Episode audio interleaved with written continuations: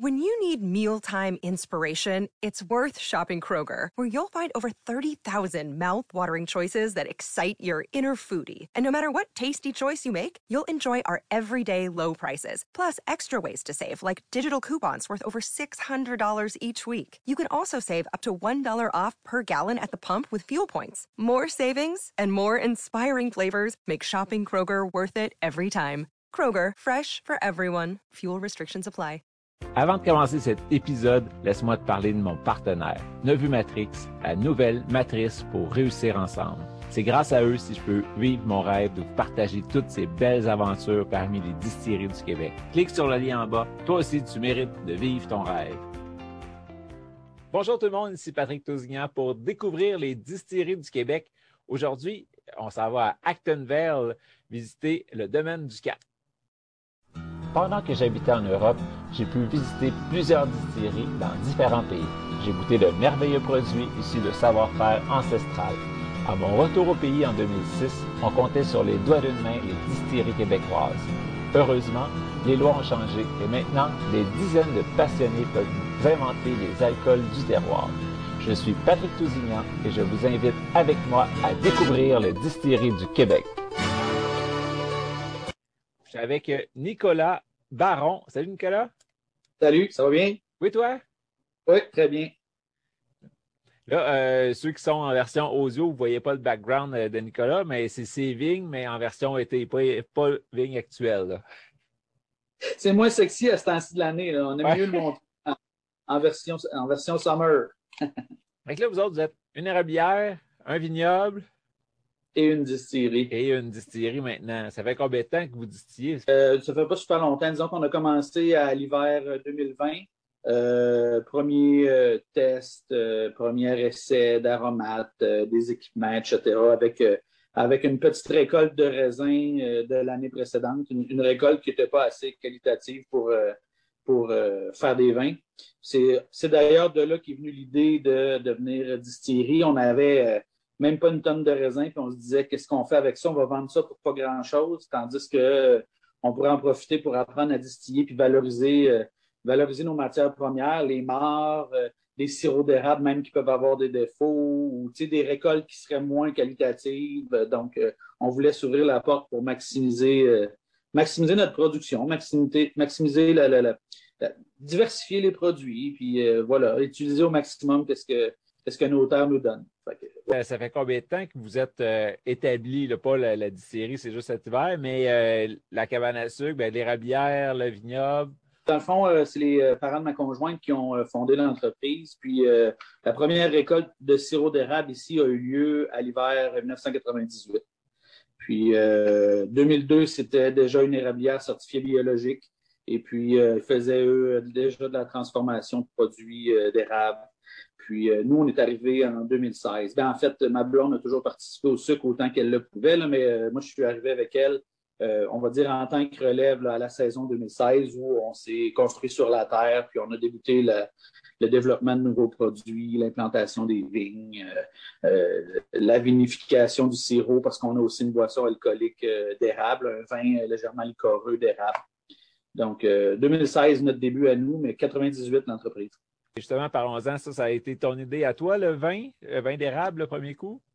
Ben, vin d'érable, en fait, quand on a commencé à, travailler sur le développement de produits, euh, ma blonde puis moi, on n'était même pas encore déménagé ici. Puis euh, moi, je suis originaire de la rive sud de Québec. Ma blonde travaillait dans ce coin-là. Fait qu'on préparait notre déménagement, on préparait notre projet d'entreprise, de, relève. Puis euh, on s'était assis au comptoir du Cosmos à Québec. Ceux qui sont de la région de Québec vont reconnaître le Cosmos sur Grande Allée. C'était ma place. Puis on a viré le napron à l'envers, puis on, s'est fait un mind map avec qu'est-ce qu'on pourrait bien faire. Puis on a tiré des branches de tous les côtés sur tout ce que ça pouvait être. Puis euh, on a abouti à faire un alcool d'érable. Puis euh, c'est une idée de ma blonde et moi. On a fait une liste immense de choses qu'on pourrait faire. Puis euh, maintenant, on a ressorti ce napron-là parce qu'on l'a encore. Puis on est en train de réaliser qu'on a, avancé dans pas mal de, ramifications. Mais c'est une idée qui venait de nous deux. On ne savait pas qu'est-ce que ça serait ce produit-là. Puis on connaissait rien à la vinification. On connaissait rien à, à tout l'aspect de, de, production, même artisanale de boissons euh, alcooliques.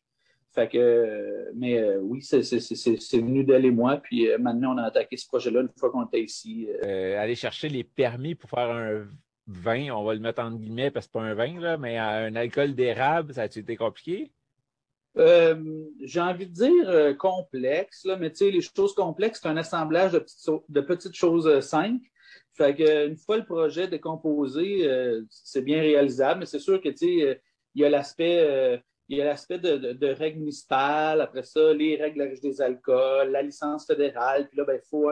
Tout le monde s'attend un peu hein, dans ces processus-là. Fait que c'est pour ça que je dis complexe, mais en fait, on, on était un producteur qui voulait être producteur artisanal qui avait déjà sa propre production. Fait qu'il n'y avait pas d'enjeu là, à faire changer des réglementations. Tout était tout était là, tout était possible. Fait que c'était bien plus de, de, bien, euh, bien, bien planifier le projet, puis de, prendre le temps de faire la paperasse, puis de répondre aux questions qui venaient avec. Puis ça a été la même chose quand il a été le temps d'ajouter euh, le permis distillation artisanale, euh, un assemblage de petites choses simples qui fait que c'est quand même, je dirais, quasiment un an de paperasse. C'est pas à temps plein, évidemment, mais un petit bout là, un petit bout là, puis à un moment donné, on rassemble tout ça, puis un jour, on reçoit, notre, enveloppe. Puis, euh, ben là, on était, on était à l'approche du COVID. C'était plus un courriel qu'une enveloppe, mais voilà, c'est ça. Puis avec toute cette paperasserie-là, ça a été quoi, mettons, votre plus grosse embûche ou l'affaire qui a été le plus compliquée, là, que vous êtes peut-être repris une couple de fois ou que ça ne marchait pas? Ben, j'ai envie de te dire que j'ai pas eu d'embûche euh, majeure là, où ça a été euh, euh, difficile. En fait, moi, je, voulais faire un, petit projet de, si on parle de la distillerie, là, un, projet de, micro-distillerie assez simple. Tu sais, euh, c'est un complément à, nos productions actuelles. Que l'idée n'était pas de faire une, un immense bâtiment. Donc, la distillerie est à même notre cuverie pour la production des, vins de raisin et boissons alcooliques d'érable il y a eu, euh, je dirais peut-être sur le projet de, vin d'érable, donc le tout premier projet de permis, euh, quelques embûches au niveau de la récupération des eaux usées. Euh, c'est un peu comme s'il n'y a pas de normes vraiment qui existent pour les vignobles, les, les, productions de vin artisanales. Fait que ça a fallu un peu comme faire le chemin et dire ben, on propose ça, acceptez-vous? Oui, non, mais euh, ça s'est quand même bien soldé. Là, fait que euh, j'ai pas envie de dire que c'est une embûche majeure, mais c'est là où j'ai mis quand même beaucoup de temps pour essayer de simplifier ça au maximum. Et c'était à toi comme de faire la loi un peu puis de la faire ben, passer. Ben, quasiment, parce que ça, il n'y a pas de règle décrite du, genre un vignoble qui produit tant, génère tant d'eau usée, puis ça prend tant de.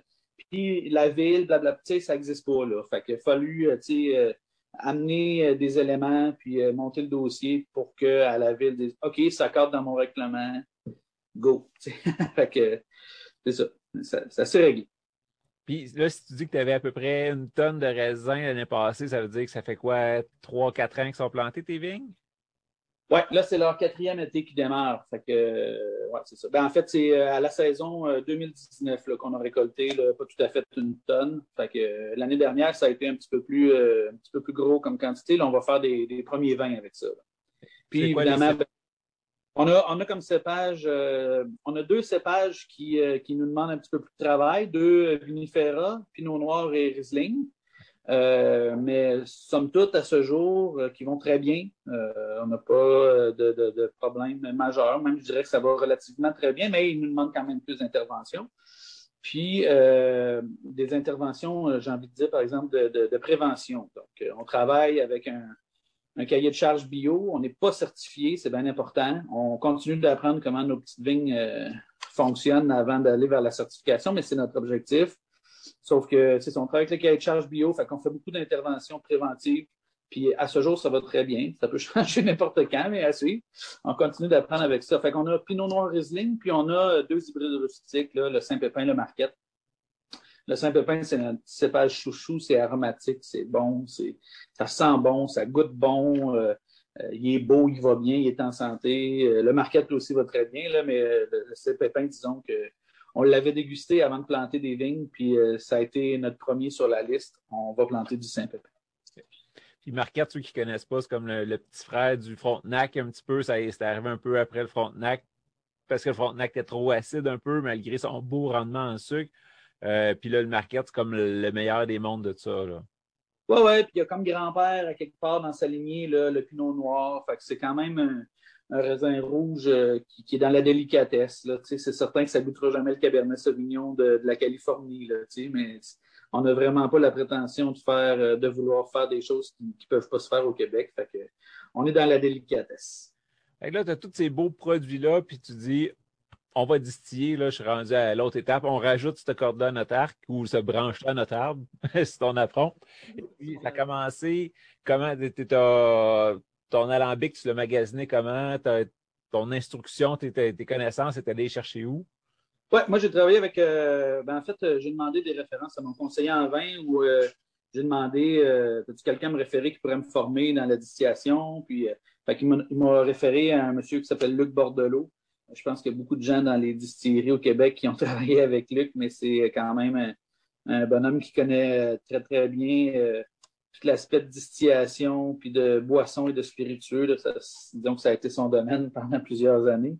Et puis, euh, j'ai euh, fait un premier, écoute, je me souviens, j'étais même assis dans mon, dans mon camion à côté de, de ma première petite cuverie, puis j'y ai dit, tu sais, je, veux regarder pour la distillerie, là, je, je m'enligne sur quoi comme équipement, là, tu sais, c'est quoi mon, mon échelle de budget? Je sais bien que je peux mettre euh, probablement à l'infini, là, mais tu sais, si je veux commencer par faire, disons, une de vie avec l'érable, une de vie avec le raisin, peut-être éventuellement aller vers des alcools euh, plus raffiné comme le, gin, par exemple. Tu sais, euh, sais pas qu'il faut que je fasse comme, budget. Puis là, ben, on a eu quand même une longue discussion. Il me disait, tu peux t'acheter un alambic à 2000 pièces, tu sais, comme tu peux aller vers une affaire à, à 150 000 là, tu sais, mais tout va être un peu dans ton besoin. Puis ta volonté aussi d'avoir un bel équipement. Puis là, ben, moi, ça m'a sonné un peu une cloche, ça, parce que euh, je cherche avant tout un produit de qualité, un produit final de qualité.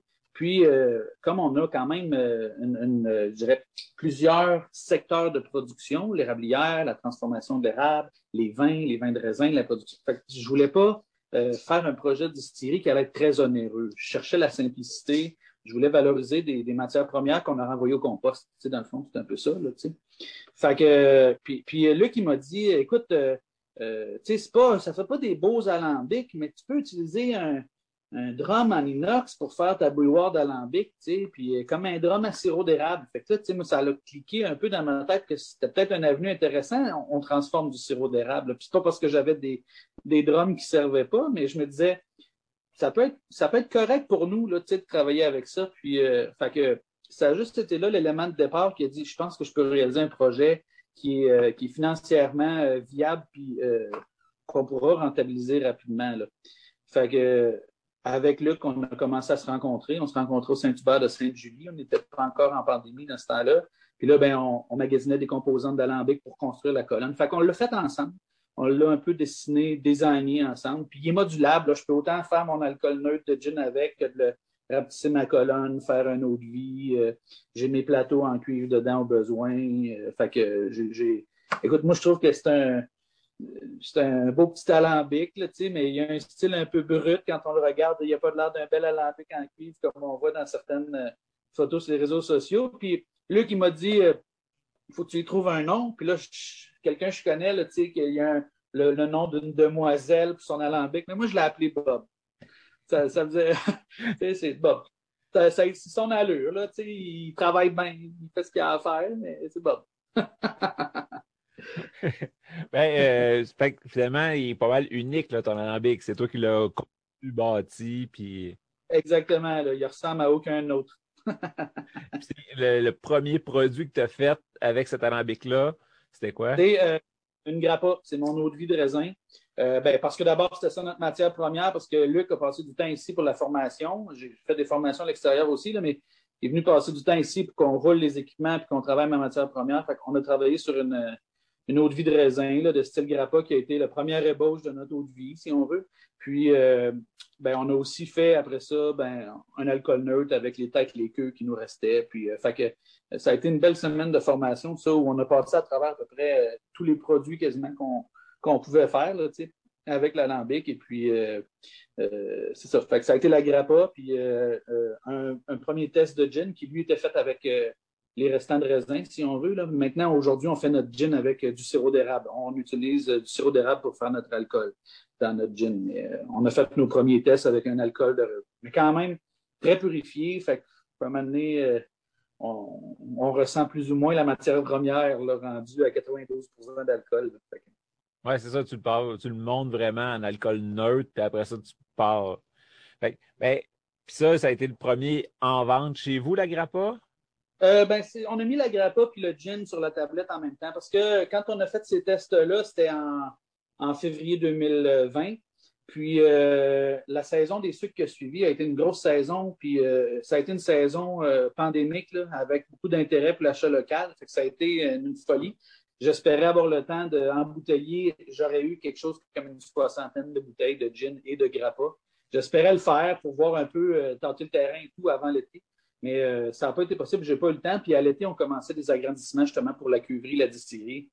Fait que ces projets-là ont été mis de côté. On a retravaillé là-dessus uniquement en décembre, en décembre dernier. Euh, les deux ont été euh, rendus disponibles en, mars 2021, la Grappa et le gin. Moi, celui que j'ai pu goûter, c'était votre gin, justement.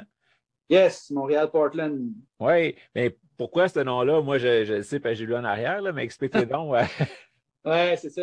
Ben, écoute, euh, ce qu'on voulait avec nos spiritueux, c'était de, de, faire rayonner un peu notre région, puis lui rendre un peu honneur. Euh, nous, on est à Actonville, tu l'as mentionné tantôt en intro. Puis euh, Acton, c'est une, euh, une, municipalité qui s'est développée autour d'un chemin de fer. Ici, on était entre les cantons de l'Est, puis les, les, seigneuries là, dans le coin de, on va dire, Saint-Hyacinthe. Fait c'était un, un, trou Actonville, là, puis pas un trou prenez-moi pas mal au mot, là, mais tu sais, c'était la forêt, puis c'était dans le milieu de deux régions. Il y avait une bande tampon pour qu'il y ait de chicane entre les Anglais et les Français. Puis il y a des gens qui sont venus s'installer ici pour commencer à bûcher parce que c'était forestier, là, puis c'était généreux comme, euh, comme, euh, euh, comme territoire. Et on a installé ici en 1850, on a commencé la, la construction du chemin de fer, puis ça reliait Montréal à Portland dans le Maine qui donnait accès, euh, on va dire, aux entreprises, etc., là, accès à un port sans glace en hiver. C'était ça l'objectif. Actonville fait partie du grand tronc qui reliait Montréal à Portland, dans le Maine. Euh, et puis, euh, écoute, il y a une gare encore, la gare que tu vois sur la bouteille, mais ici, c'est vraiment la gare d'Acton qui est centenaire, qui a été restaurée, qui est un superbe bâtiment en plein centre d'Acton. Quand on arrive des deux côtés, on, arrive quasiment à cette intersection-là. Donc, euh, on voulait rendre hommage à notre région. Et voilà, la raison de Montréal-Portland. Puis, euh, tu disais que ton premier 60 bouteilles, ta première batch, tu l'avais faite avec ta grappa. Mais la batch actuelle, là, ça, c'est avec une espèce d'acérum, un, alcool d'érable. L'alcool provient de l'érable, exactement. Exactement. Au, au, nez, c'est vraiment beau, c'est délicat. Peux-tu me parler de tous les aromates que tu utilises dedans? Oui, oui. Euh, écoute, euh, on est très, très simple au niveau des aromates. On n'a pas un, grand portefeuille d'aromates dans ce produit-là. On a une bonne base classique de baie de de graines de coriandre. Et puis, euh, ça, on les fait macérer. Puis, dans l'alambic, on ajoute une petite touche de feuilles de laurier et des, on va dire, des feuilles de cèdre. donc, vraiment la partie verte du cèdre. fait que j'ai quatre aromates. C'est très simple. Euh, on, sent, on sent le petit côté agrumé de la coriandre. Donc, évidemment, on a la belle genièvre. Tu vas avoir une petite touche poivrée très délicate qui vient de la feuille de laurier. Puis, euh, on a le cèdre qui vient parfumer le tout. Puis, je pense qu'on a réussi à faire un dosage qui n'est pas tannant. Euh, si on l'utilise dans un cocktail, le cèdre, il prend pas toute la place. Il se dose bien avec le reste. en tout cas, on est bien fiers. c'est sûr que je ne vous dirai pas que, c'est mal dosé, mais on est pas mal fiers. oui, mais c'est vrai que comme je disais, au nez, c'est quand même délicat. Là. C'est pas. Euh, punché, euh, ça ne sera pas un gros, euh, mettons, forestier parce que tu mets du cèdre, là, il est vraiment bien dosé. Et puis, oui, on a un petit côté agrume la coriandre. sais, le cèdre, c'est quand, comme je te dis, il est subtil. Si tu ne m'avais pas dit, c'est pas sûr que je l'aurais découvert. Je ne suis pas un expert non plus. Peut-être qu'un grand œnologue aurait dit, oui, il y a du cèdre là-dedans, mais moi, je, je, le trouve vraiment bon. Là. Les, les, les, gens, euh, quand on leur fait goûter, on ne leur dit pas tout de suite, en tout cas ceux qui ne savent pas.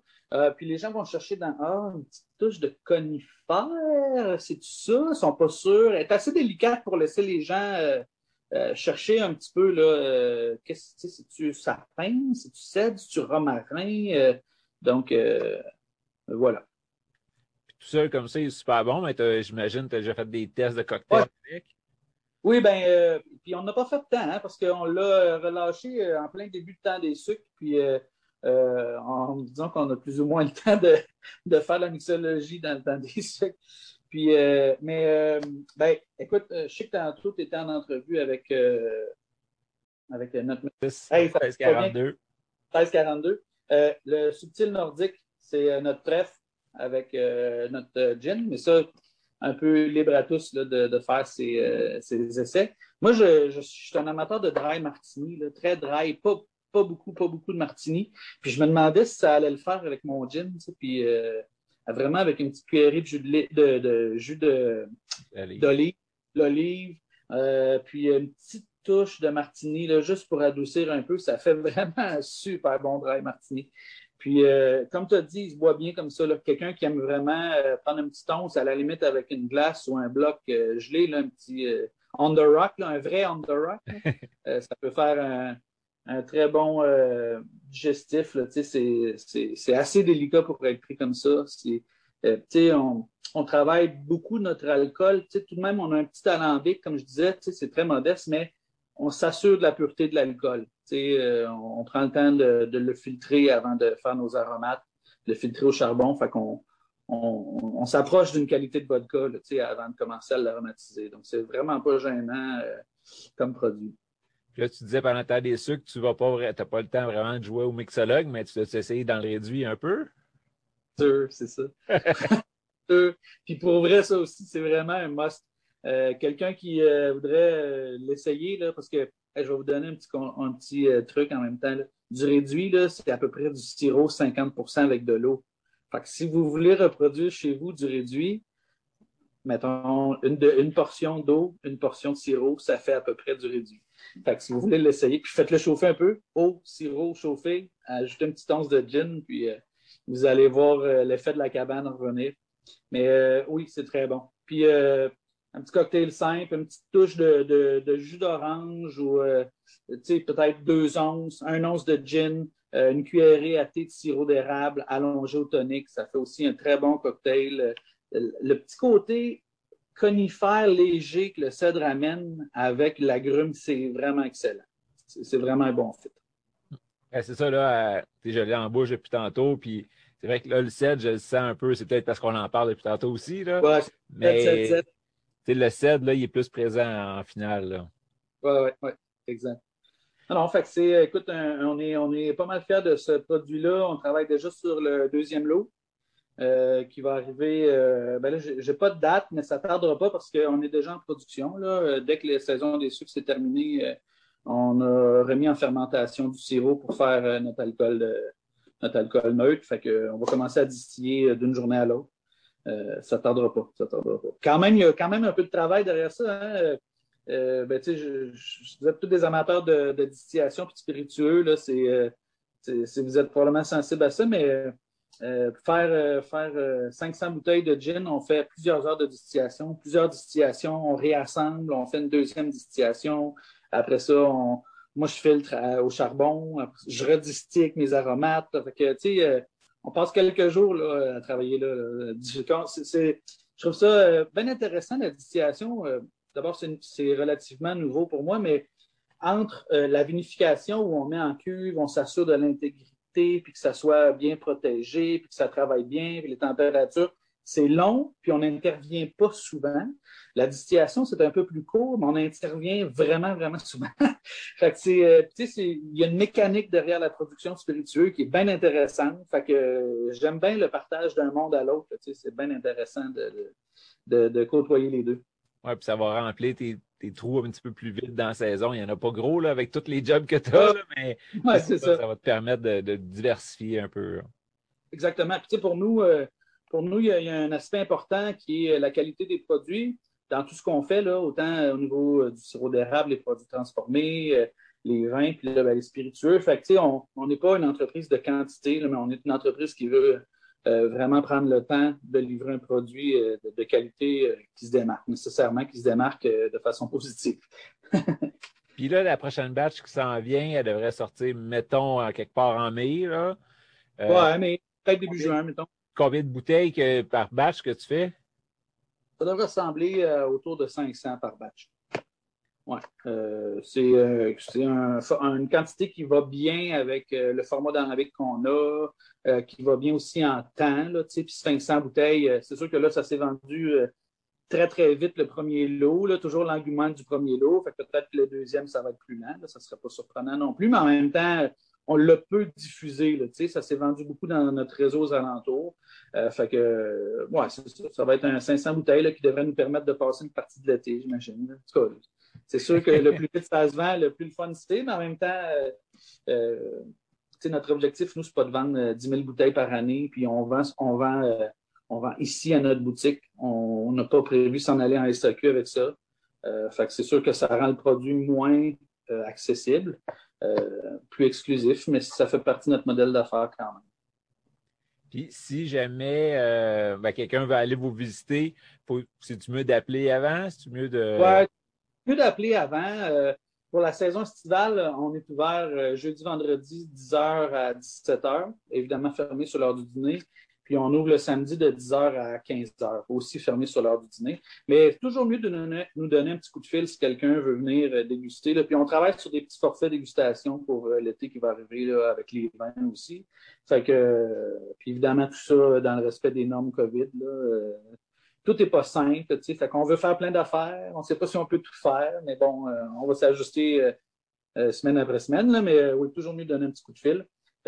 Ce qui peut être intéressant de mentionner, c'est qu'une fois par mois, je livre Québec-Lévis moi-même. Fait que s'il y a des gens de la région de Québec-Lévis qui sont intéressés, qui peuvent pas se déplacer, ben on livre à domicile nous-mêmes. Fait que ça, c'est permis par, par, les lois la livraison d'alcool. Et puis, on le fait aussi une fois par mois pour toute la rive sud de Montréal. Fait on peut, euh, on peut facilement desservir pas mal de gens là, qui, qui euh, n'ont pas la possibilité de venir à Actonville acheter le produit.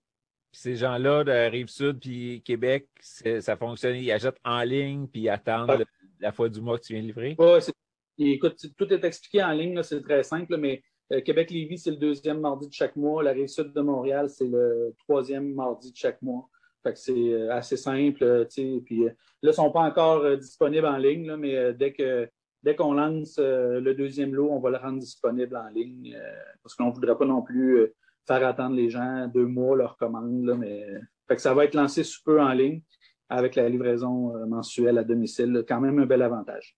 ceux qui y vont, tu disais, tu n'es pas trop loin de Drummondville, mettons, c'est quoi, 20 minutes? Oui, ouais, on est à, ben, mettons, 30 minutes de Drummond, 35 de Granby, 40 de Sherbrooke, 35 euh, de Saint-Hyacinthe. Là, fait que ça vous donne une idée. Là. Faites un rond avec toutes ces villes-là. Ben, Acton est au C'est ça. OK, ben parfait. Euh, puis vous avez un beau euh, Facebook que les gens peuvent vous suivre aussi, savoir quand le prochain lot va être relâché et tout. oui, absolument. Tout est sur la page du domaine du Cap Rabia Vignoble sur Facebook. effectivement, tout est là. Puis quand on va relâcher, ça va être annoncé là. Et puis, est-ce que là, je sais que à date, là, tu as fait un lot, tu vas refaire l'autre, mais as-tu des idées déjà de faire vieillir euh, ton eau de vie d'érable, des choses comme ça là, qui s'en viennent? Oui, oui, oui. justement, euh, puis, euh, tu sais, je, suis, je vais dire de près, là, mais avec quand, même, quand même un peu à distance ce que les gens sont en train de faire avec l'appellation d'acérum, parce que je veux adhérer, puis je veux travailler avec ces avec ces gens-là. Je trouve que c'est un très beau projet de créer une appellation pour l'eau de vie d'érable. Donc ça, ça fait partie des prochains projets. D'ailleurs, dans notre alcool qui est en fermentation, euh, a une portion qui est réservée à la sérum. Et puis, euh, on veut travailler aussi. Euh, écoute, la beauté de notre petit équipement, c'est qu'on peut travailler des petits lots. Y a un petit lot qui est moins vendeur, c'est pas grave. On, le répétera plus tard ou on le répétera pas, mais on veut quand même essayer de travailler je vais appeler ça un vieux gin, là, mais peut-être un style un peu euh, old time, légèrement sucré à l'érable, travailler sur des aromates un peu plus vanillés peut-être là, avec le sirop. Euh. En tout cas, ça, c'est aussi dans le, dans le collimateur pour les prochaines semaines. débuter à faire des tests là-dessus. Euh, on ne veut pas en faire une liqueur, mais on voudrait évoquer l'érable un petit peu plus. Fait que ça, on le travaille. On travaille une vodka aromatisée à l'argousier. Il y a une productrice d'argousier dans notre région. Fait que je, travaille la macération de l'argousier. Présentement, là, je fais des tests de dosage. Euh, nous autres, on veut, comme je disais, je, me répète, on n'est pas une, entreprise de quantité, mais de qualité, puis en même temps de diversité. Fait qu'on va essayer des petits lots plein de trucs. Il y a peut-être des choses qui ne reviendront pas, il y a peut-être des choses qui vont revenir. Comme la grappa, si euh, la récolte euh, nous le permet, on veut peut-être faire peut-être un lot de grappa vieille. Fait que euh, c'est un peu vers là qu'on s'en va. C'est ça qui est le fun avec le permis d'artisanal, c'est que tu peux faire des mini-batchs, puis tu n'as pas à passer à travers tout le processus d'acceptation de SOQ, puis tout le kit. Là. Exactement. Ça, il faut le prendre comme ça à notre avantage, puis euh, euh, ça fait des beaux produits qui nous permettent de justement faire aller notre créativité, puis en même temps, c'est le fun de, de, voir la clientèle qui a de l'intérêt pour ces produits-là. C'est une clientèle qui est sensible, puis qui est, comment je dirais, sensible à la qualité, puis c'est une clientèle qui a, beaucoup d'intérêt envers ces produits-là. Fait quand ils dégustent, là, c'est pas juste comme ah, ça, goûte-tu mon vin habituel? Non, c'est, ça déguste, ça cherche la, différence, ça cherche la particularité. C'est le fun de voir leur visage. C'est le fun de voir les gens comment ils réagissent. Fait que, avec tes spiritueux en vente juste chez vous ou pratiquement, mais on n'a pas le choix de passer, de goûter, de jaser avec vous autres. C'est le fun de, connaître le produit, pas juste goûter parce que la bouteille est belle puis je la jette. Là, tu sais le fond, tu, connais le, terrain aussi. Euh, c'est le fun. Exactement. Oui, exactement. Exact. Mais chapeau, ben, là, tu me parles de plein de beaux produits qui, qui, te trottent dans la tête. J'ai hâte de découvrir ça. Euh, ceux qui ne sont pas déjà abonnés, allez vous abonner à leur page Facebook. Là. Euh, c'est facile. Domaine du Cap, Pérabière Vignoble. Oui, oui, oui. Domaine du Cap, Vignoble. Puis euh, vous allez me trouver facilement. Là. Il n'y en, a pas deux. En fait, il y a un domaine du Cap qui est une résidence pour personnes, euh, je pense, âgées, à quelque part au Saguenay. Là. Euh, il n'y aura pas de doute là, si vous n'arrivez pas au bon domaine du Cap. Ben, un gros merci, Nicolas. Est-ce qu'il y a d'autres choses que tu voulais partager avec nous autres? Ben non, je te remercie de ton temps, Patrick. C'est super apprécié. On apprécie ben, la promotion que tu fais de, des spiritueux au Québec et de nos produits aujourd'hui.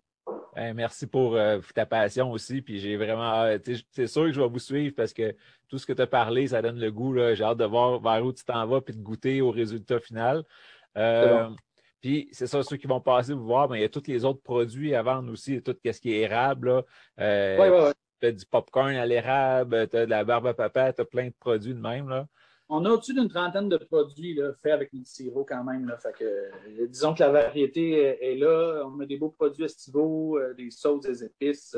donc, euh, ouais, il y, a de quoi. On ne vient pas chez nous juste pour un spiritueux. Là. Wow, mais c'est sûr qu'on va repasser de voir cet été. Tu es à 45 minutes d'ici maximum. Là, fait que, c'est sûr, sûr. Ben, avec plaisir. Merci beaucoup, Nicolas. C'était Nicolas Baron de Domaine du Cap à Actonville.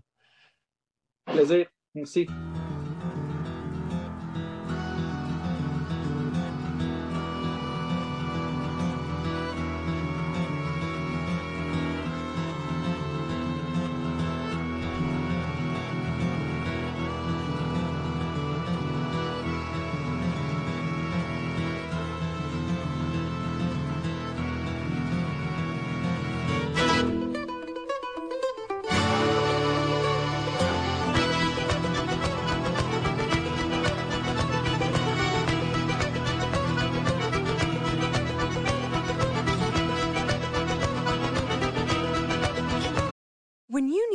Mealtime inspiration, it's worth shopping Kroger, where you'll find over 30,000 mouth-watering choices that excite your inner foodie. And no matter what tasty choice you make, you'll enjoy our everyday low prices, plus extra ways to save, like digital coupons worth over $600 each week. You can also save up to $1 off per gallon at the pump with fuel points. More savings and more inspiring flavors make shopping Kroger worth it every time. Kroger, fresh for everyone. Fuel restrictions apply.